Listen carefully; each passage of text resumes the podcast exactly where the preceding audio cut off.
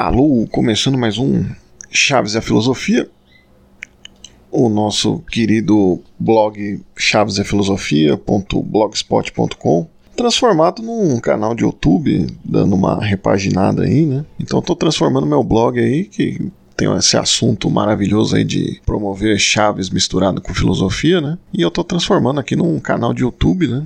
E a tendência aí é sempre crescendo nos assuntos, né? Mas primeiro momento consegui transpor aí todos, todas as postagens que eu fiz lá. A gente vai fazendo aqui nesse formato falado aí, né? Acrescentando algumas coisas aí, né? Alguns textos eu olho ali e acredito que tem muita coisa ali que pode melhorar, né? E eu faço comentários. Mas no geral a gente vai reproduzindo aqui o, conteúdo do blog do Chaves e Filosofia.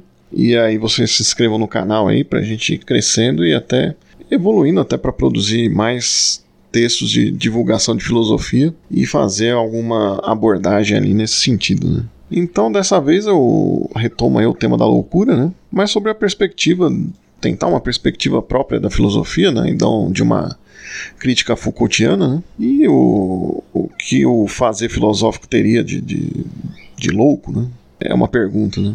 E a coisa vai um pouco além da, da comum nomenclatura de louco, né? A qualquer, qualquer pessoa que se aventure, né? A fazer um curso de filosofia, né? Seja pela fama de sempre do, dos filósofos e da filosofia, né? Ou até de um suposto desvio do normal, né? Do, do normal ganhar a vida aí, né? Que pressupõe uma vida buscando aí o capital, né? E não buscando aí conceituá-lo como fez o, o nosso Marx, por exemplo, né? Nosso querido Karl Marx. Inclusive o pai dele falava isso, né? Que ele, ele devia buscar mais o capital, né? Ganhar o capital do que necessariamente ficar escrevendo sobre capital, né? Então os pais falam isso, né? Até falam isso da filosofia também. Se você jovem aí que for fazer filosofia, talvez ouça um pouco isso, né? Mas nem por isso você deve desistir aí dos seus sonhos, né? Enfim, nem que seja numa padaria, mas você sempre vai atrás dos seus sonhos aí, mesmo que seja o sonho da filosofia, né? Então, o louco da filosofia, né, que queremos passar aqui é é sobre pensar outras realidades, né, criar conceitos novos, né? Pensar o que nos é exterior, né, de vários modos, etc, né? E desse modo até tem o, o exemplo do Sente, né? O que é o vulgo amigo imaginário do Chaves, né? É, a gente pode perguntar se teria certo grau filosófico aí do, do Chaves produzindo ali um, um amigo imaginário, né? Não sei se Freud realmente disse isso, mas é atribuído a ele dizer que os filósofos têm um quê de esquizofrenia, né?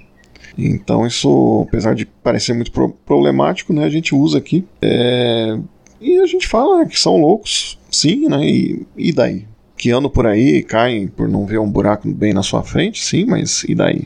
Bom, daí que antes de mais nada, né, dizem que o Freud ele, ele leu muito o Ecce Homo, né, do, do Nietzsche, né, de cabo a rabo, né, e como muitos sabem aí, o Nietzsche morreu louco, né? Então esse tema ronda ali a filosofia, né? O próprio Freud ali, ele, muita gente trata ele mais como filósofo em alguns momentos, né? Apesar dessa dessa disputa, né? Do, do na questão do Freud ser realmente o pai da, da, da psicanálise, né? É muito do, da base dele, né?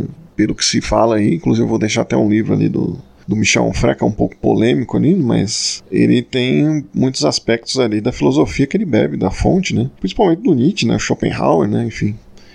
E aí ele produz ali a sua nova ciência, né? Que é a psicanálise, né? Mas a questão do, do Nietzsche, né? É provável que foi de, de sífilis, né? Que ele ficou... que ele teve esse problema aí da loucura, né? Mas eles e muitos outros aí já pensaram aí sobre sobre a loucura, né? Alteração de consciência, né? Poder para poder contribuir com o pensamento, né? para chegar a novos limites do pensamento. Né? Isso poderia passar também né, por algo nesse sentido, né? Por que não, né? Uma maneira de superação do pensamento poderia advir de uma alteração de consciência, né? Essa fica a questão, né?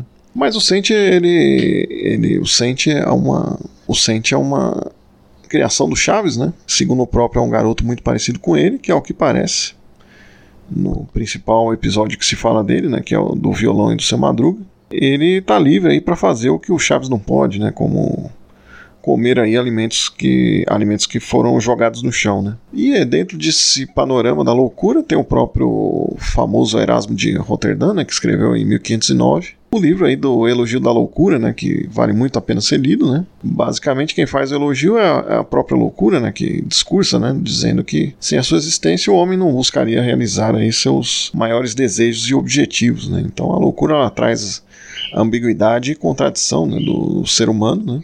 mas ao mesmo tempo traz a busca aí pelos prazeres, né? ou, ou melhor, pela necessidade de prazer, né?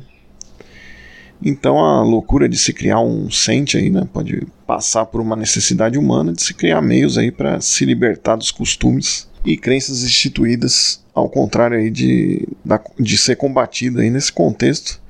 A loucura ela pode ser, ela pode ter um certo elogio aí, como faz até o Erasmo de Rotterdam, né?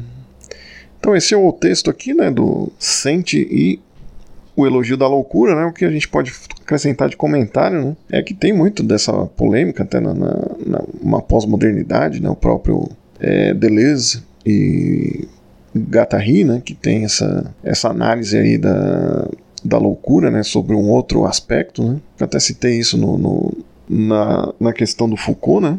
apesar dessa discussão, né, o, a própria psicologia ela se mesclou muito mais a, na filosofia a partir do Lacan, né, que tem uma imersão muito grande ali no, no pensamento filosófico e numa criação ali de, de conceitos ali muito caros à, à, filosofia atual, né, do próprio Zizek, né, e vários filósofos aí da, da escola eslovena, né, e psicólogos também, né, psicanalistas, né, então esse esse paralelo aí que eu tentei fazer nessa postagem, né? Ele não tá tão defasado assim, né? Então a gente consegue aí fazer essa ponte aí para os dias de hoje, né? E a questão do Sente ainda vai dar pano para manga aí, né? A gente vai se reunindo no canal, né? Nesse mesmo horário aí das mesmo horário e no mesmo canal a gente se vê aqui. Então fiquem aí, fiquem sãos aí, mas de vez em quando se encontrem aí com o Sente, né?